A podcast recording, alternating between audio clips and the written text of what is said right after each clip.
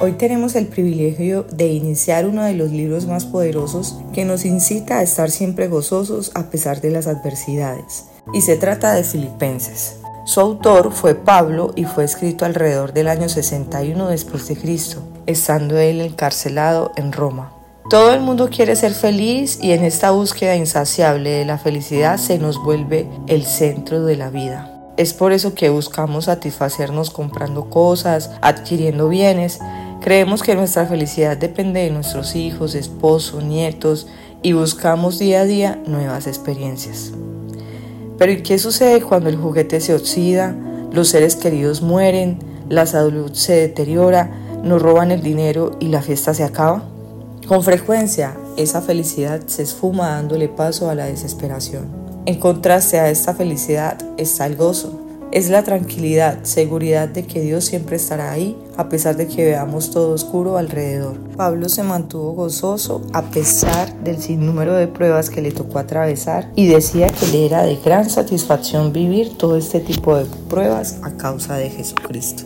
En Filipenses 3 del 8 al 10 dice de esta manera, quiero conocer a Cristo y experimentar el gran poder que lo levantó de los muertos. Quiero sufrir con Él y participar de su muerte. Es evidente que Pablo no estaba eh, interesado en satisfacer esa felicidad efímera que normalmente nosotros buscamos llenar todos los días. Él lo que le importaba realmente era llevar a cabo el propósito de Cristo aquí eh, mientras él estuviera en la tierra y no le importaba lo que le tocara atravesar, pues él se mantenía gozoso con, esa, con ese gozo que solamente viene de una profunda y cercana relación con Dios. Y después de esta introducción vamos a profundizar un poco en el capítulo 1 del verso 3 al 11. Esa es la primera de muchas veces que Pablo usó la palabra gozo en esta carta. Cada vez que Pablo oraba se acordaba de los filipenses con alegría y agradecimiento. Al ayudar a Pablo, ellos estaban ayudando a la causa de Cristo. Los filipenses estaban dispuestos a ser usados por Dios en todo lo que Él quería que hicieran.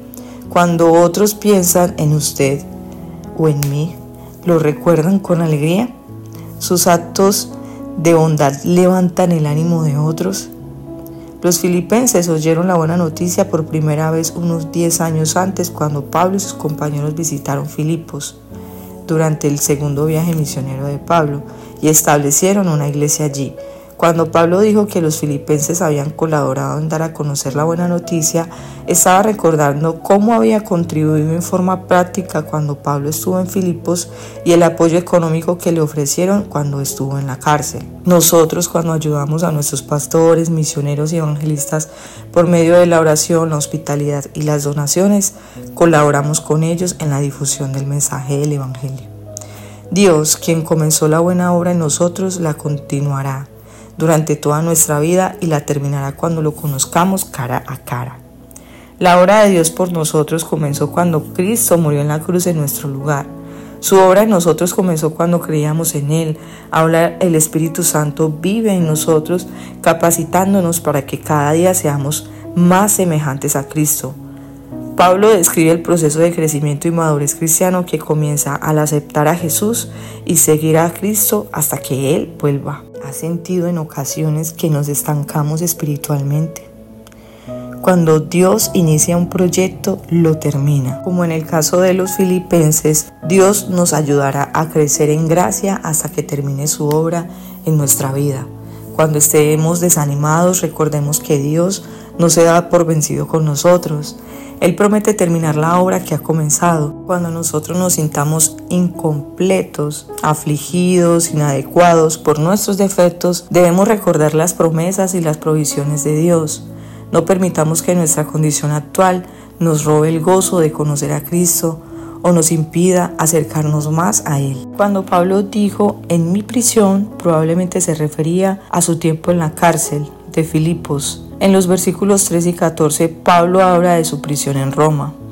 Donde quiera que estuviera, aún en la cárcel, predicaba la buena noticia con fidelidad. Recordemos el ejemplo inspirador de Pablo cuando los obstáculos pequeños o grandes disminuyan el ritmo de nuestro trabajo para Dios. ¿Hemos deseado alguna vez volver a un amigo de quien conservamos buenos recuerdos? Pablo tuvo un deseo como ese al querer ver a los cristianos en Filipos. Su amor y afecto por ellos no se basaba simplemente en experiencias pasadas, sino también en la unidad que surge cuando los creyentes se valen del amor de Cristo. Todos los cristianos son parte de la familia de Dios y así participan por igual en el poder transformador de su amor. ¿Sentimos nosotros un amor profundo por los hermanos en Cristo? Sean amigos o desconocidos. Dejemos que el amor de Jesús nos motive a amar a otros cristianos y a expresar ese amor en acciones hacia ellos. Muchas veces la mejor manera de influir en la vida de alguien es orando por esa persona. Lo que Pablo pedía en oración por los filipenses era que se unieran en amor. Su amor resultaría en un mayor conocimiento de la persona de Jesús y en un entendimiento más profundo, que es discernimiento de lo moral. Su amor no se basaba en sentimientos, sino en lo que Cristo había hecho por ellos. A medida que nosotros crezcamos en el amor de Cristo, nuestro corazón y entendimiento deberían crecer juntos. ¿Estamos creciendo en amor y en discernimiento de esa manera? Pablo le pidió a Dios que los filipenses tuvieran la capacidad de diferenciar entre lo correcto y lo incorrecto, lo bueno y lo malo, lo vital y lo superficial. Debemos orar entonces por discernimiento moral para que podamos mantener en práctica nuestros valores y nuestra moralidad cristiana. También poner énfasis en la, en la necesidad del discernimiento. El día en que Jesús vuelva se refiere al tiempo cuando Dios juzgará al mundo por medio de Jesucristo. Deberíamos vivir cada día como si fuera el día que Jesús volviera. El fruto de la salvación incluye todos los rasgos de nuestro carácter que fluyen de una relación correcta con Dios no hay otra manera de conseguir este fruto de justicia que no sea por medio de Jesús, por medio de la oración, por medio del conocimiento de la palabra, por medio de una relación cercana y estrecha con nuestro Creador. Y terminando con este pequeño estudio, podríamos concluir entonces que nuestro crecimiento espiritual depende del amor que tenemos a Dios, a nuestros hermanos y a la obra como hijos de Dios aquí en la tierra amemos y vivamos gozosos a pesar de lo que podamos vivir. Te esperamos en Comunife los días miércoles 7 y 30 de la noche y los domingos 9 y 30 de la mañana. Tenemos toda una experiencia de amor para ti.